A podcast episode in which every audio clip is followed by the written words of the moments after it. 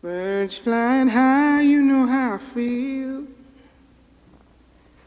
Sun in the sky, you know how I feel. Breeze drifting on by, you know how I feel. It's a new dawn, it's a new day. It's a new life for me, yeah. It's a new dawn, it's a new day. A partir de ahora, inicia Cine Pendiente. Cine pendiente.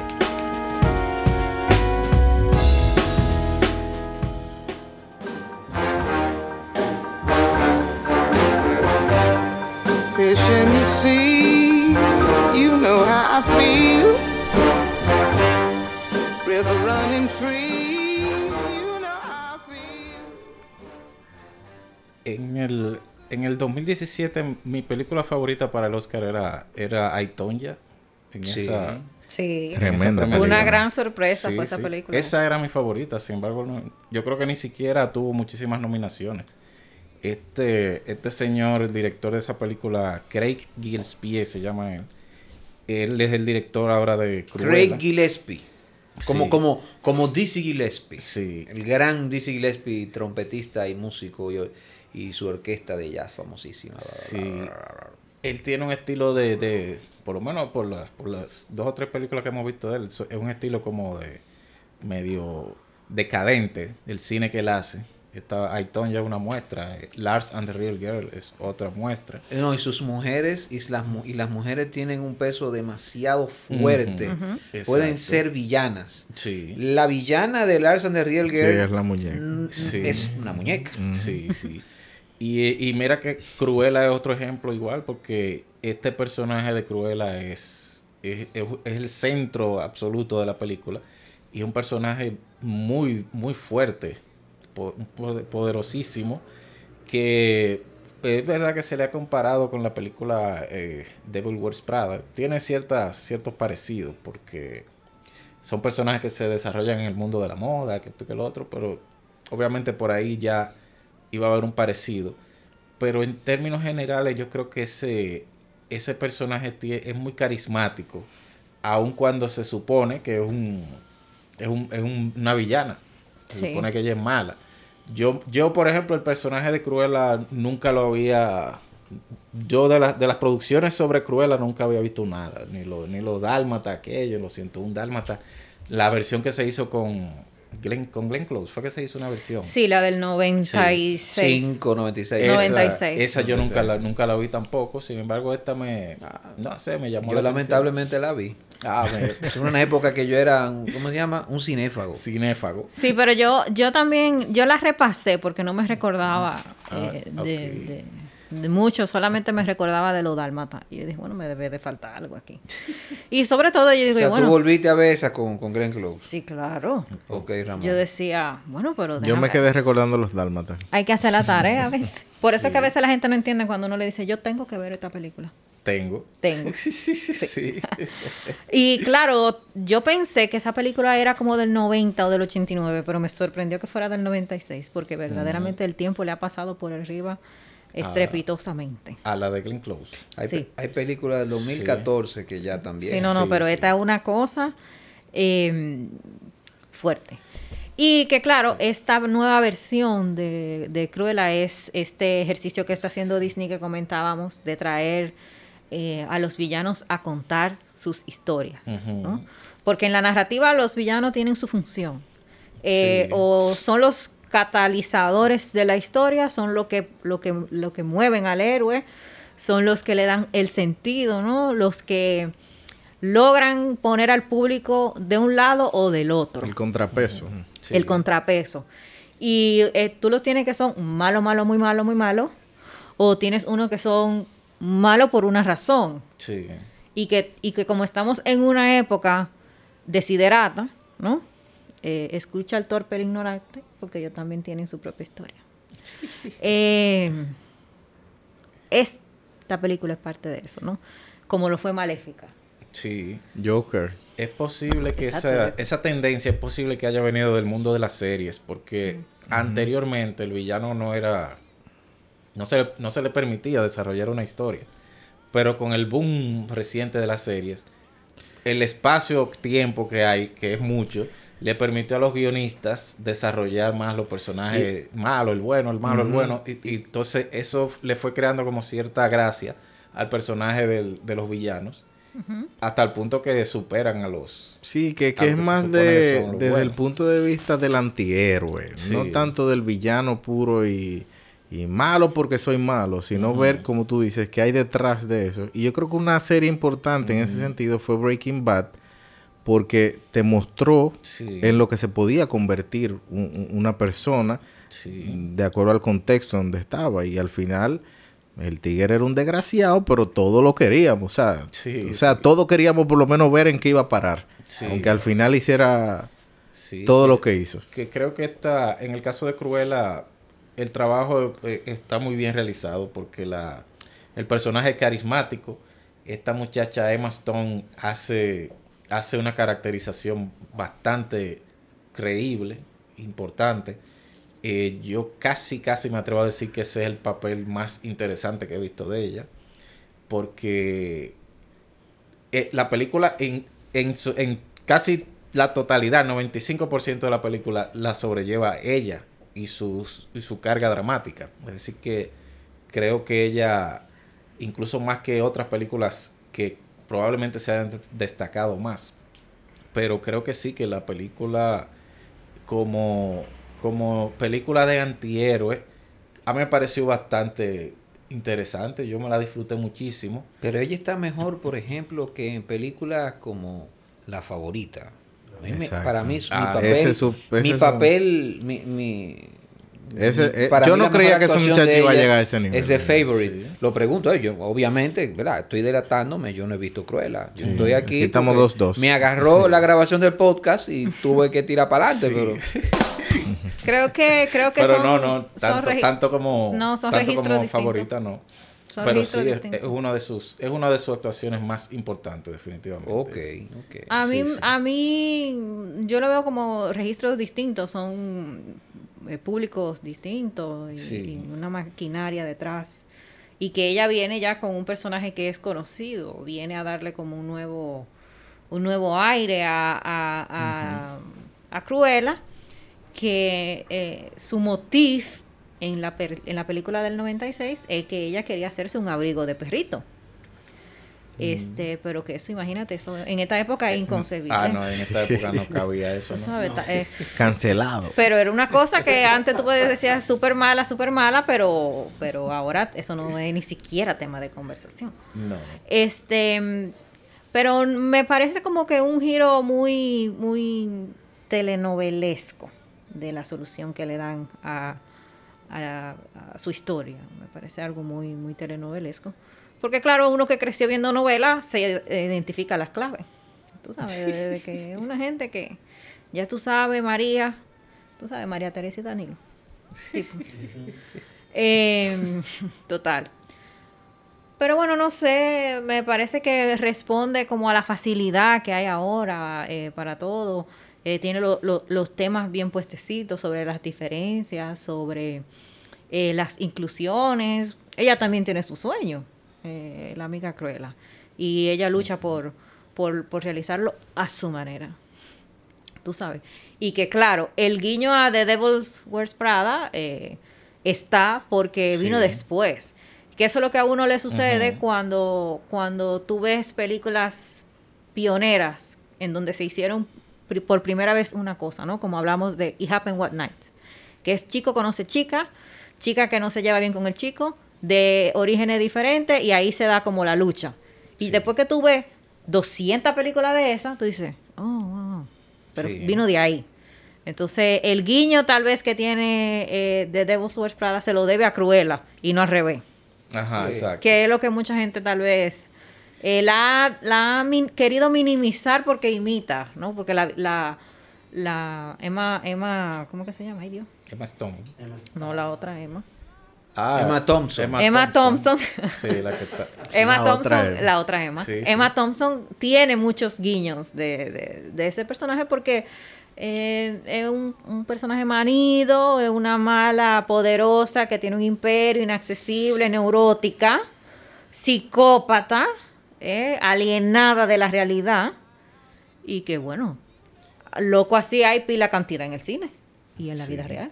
Pero ese, ese personaje me imagino que no sale en la de, de Glenn Close, no está ese personaje.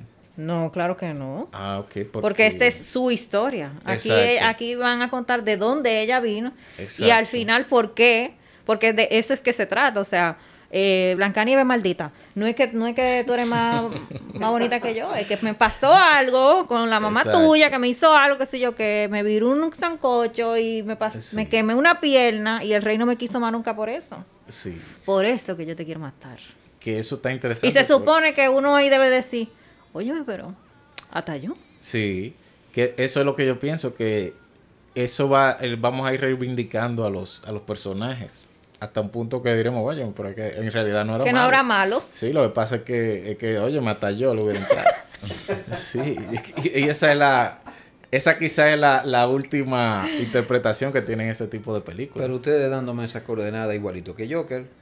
Sí, claro, Sí, porque... hay, eh, hay algo que, que Esa han la- hablado esa- mucho esa sobre es la eso. versión, Sí. Sí. esa es la versión femenina por lo que me edulcorada, están hablando. edulcorada. y Sí, ella sí. tiene una venganza y ella tiene, tiene un odio, un resentimiento al final que le da un twist de, de éxito.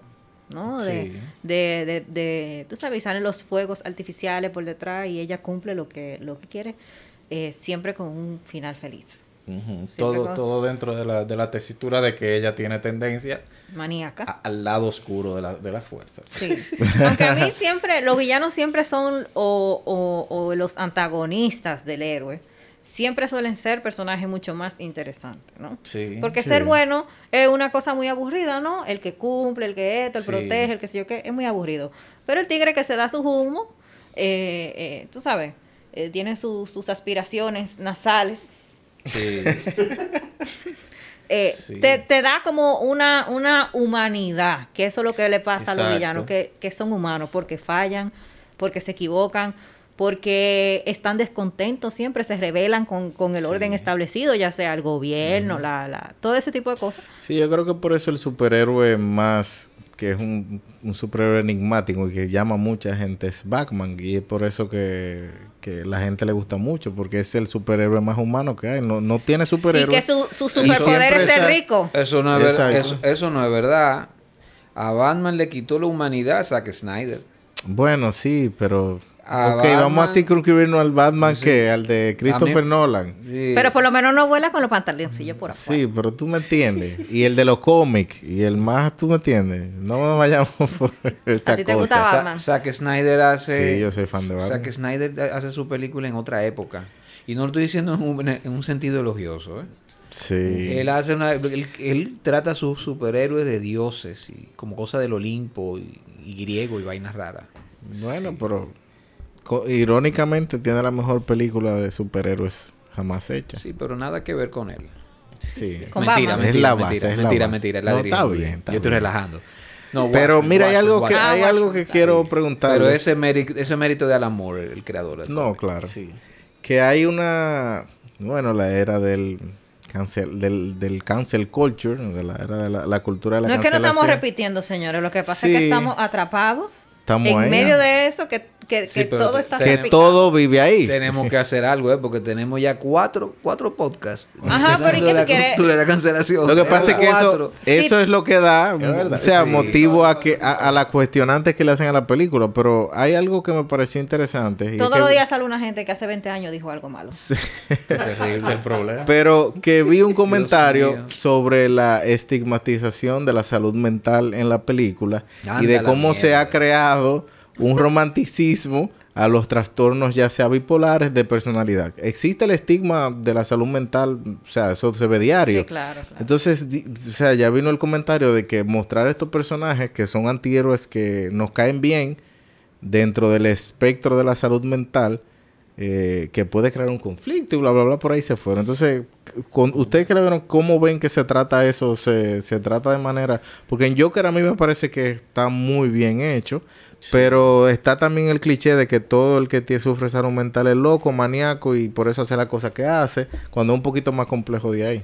Sí, yo creo que esta no, esta no entra tanto en, lo- en el tema. No, definitivamente no. Así tanto como, como Joker. No, esto es más, es más sencillo realmente porque se trata de Disney al final del día. Es decir, que no.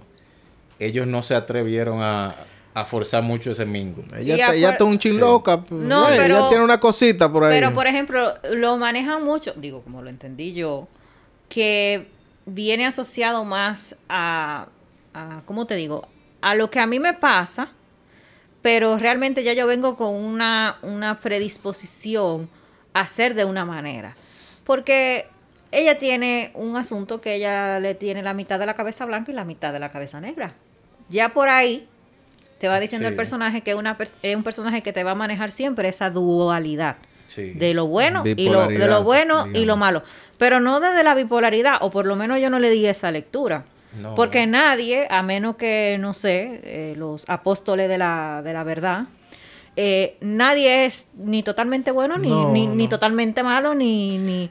O sea, el ser humano es una cosa de contrastes totalmente. Que eso es, eso es lo importante hablarlo, porque el- la salud mental es ser humano. O sea, hay diferentes niveles, y vamos a decir nive- niveles de grises. Sí. Entonces, cuando tú quieres poner que una persona, eh, loco, y ya no funciona, ¿no? Y, todo, el mundo es como... pasa por procesos. Dice el doctor Mario, esa cortinita que nos divide de la sanidad y de la, de, de la no sanidad, para no ponerle la... Es ¿no? casi un hilo fantasma. por- Sí. Claro. Parafraseando la película Sí. de Paul Thomas. Anderson. Y creo que, que, que El sí, título, por lo menos. que está como bien, me imagino para un niño lo puede entender así de una manera más sencilla, ¿no? Que, Sí. que hay buenos, que hay malos, pero también hay que, hay una cosa con la que ella lucha constantemente y es que ella es diferente. Sí. Más que el problema mental, o lo que tú le quieras poner después de ahí. Sí. Ella lucha con la diferencia, porque ella, mm, desde que nació, vino diferente, con una cabeza diferente. Sí, pero Y- es más como que ella ella quiere hacer cosas diferentes, no es como no es que ella es diferente porque a ella se le, le entran Sí, unos cables no, no, no, no, no, no. Sino un efecto ella- sí, de efecto de, Sí, el, el diario esto, vivir. esto es así, Sí. con sonido ambiente. Sí, sí, claro. El diario vivir. Sí, Oiga, hay sí, que sí. recoger la basura también. Exactamente. a propósito de Cruella. Para no volvernos locos, ¿verdad? Sí. Pero sí, sí, sí. Pero va más por lo de la diferencia, por lo de esa gente, como te digo, que se quiere salir del cajón, como hablábamos de Sí. la Shiva Baby. eh, pero porque quiere aportar algo, un nuevo punto de vista, porque yo veo las cosas diferentes, lo podemos hacer de otra manera. Exacto. Y, y creo que es el discurso que quieren vender eh, con Cruella, más allá de lo de la salud mental. Pero ¿qué tal, sí. qué tal a nivel de, del planteamiento visual, del planteamiento del fuera de campo? ¿Cómo, Ah, no, cómo- cómo va eso, eso? eso es impecable ya. Uno, por ejemplo, ese, ese nivel de producciones, ya uno ni siquiera menciona eso. no, Ya- en yo- ese sentido está Sí, porque son, son, son producciones impecables. Yo he escuchado, yo he escuchado música Sí. de la película. La música está muy bien. haciendo diversas cosas. sí. Y la verdad que ese, eh, yo no sé el uso que le dan, le dan en la película, pero la Sí. música es buenísima. Iniciamos Sí, con, sí.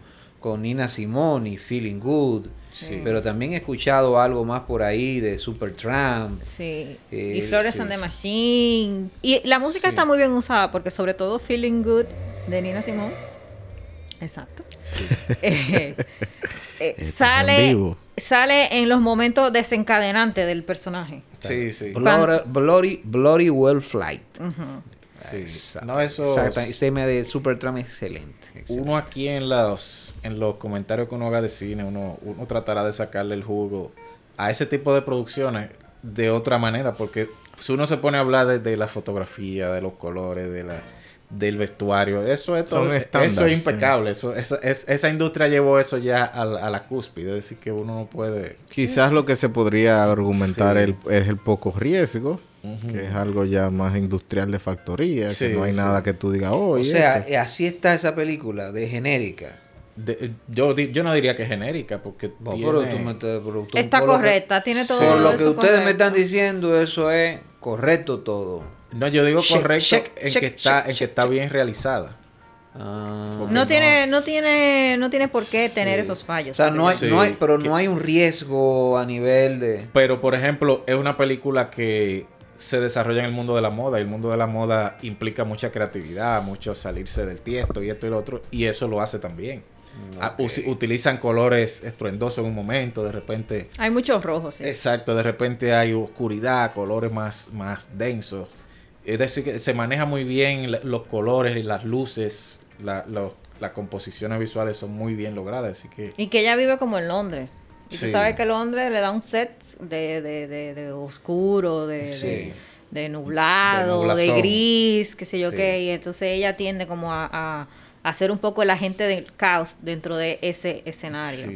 Pero no es una película, como te digo, como conversábamos de Shiva Baby, que, que tiene una intención de, la directora a- em, de usar esos elementos que puedan ayudar a contar su historia.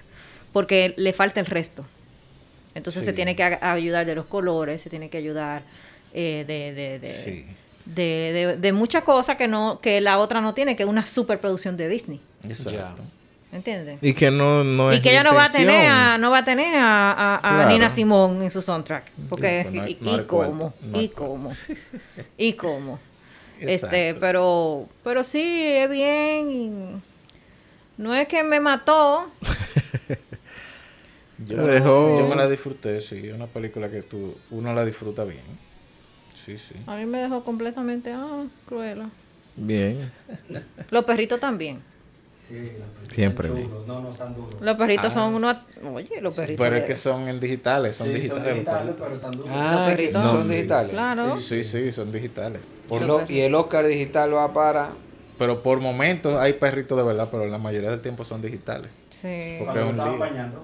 Es un lío poner para que un perro haga lo que tú quieres en una cámara, tú. ves. no pero ya tienen un perrito ahí en la, en la pandilla que se Sí. un éxito Sí, sí. eh, Sí. el empleado del mes todo el tiempo sí. Por eso es que lo hacen digital, porque es que no hay forma.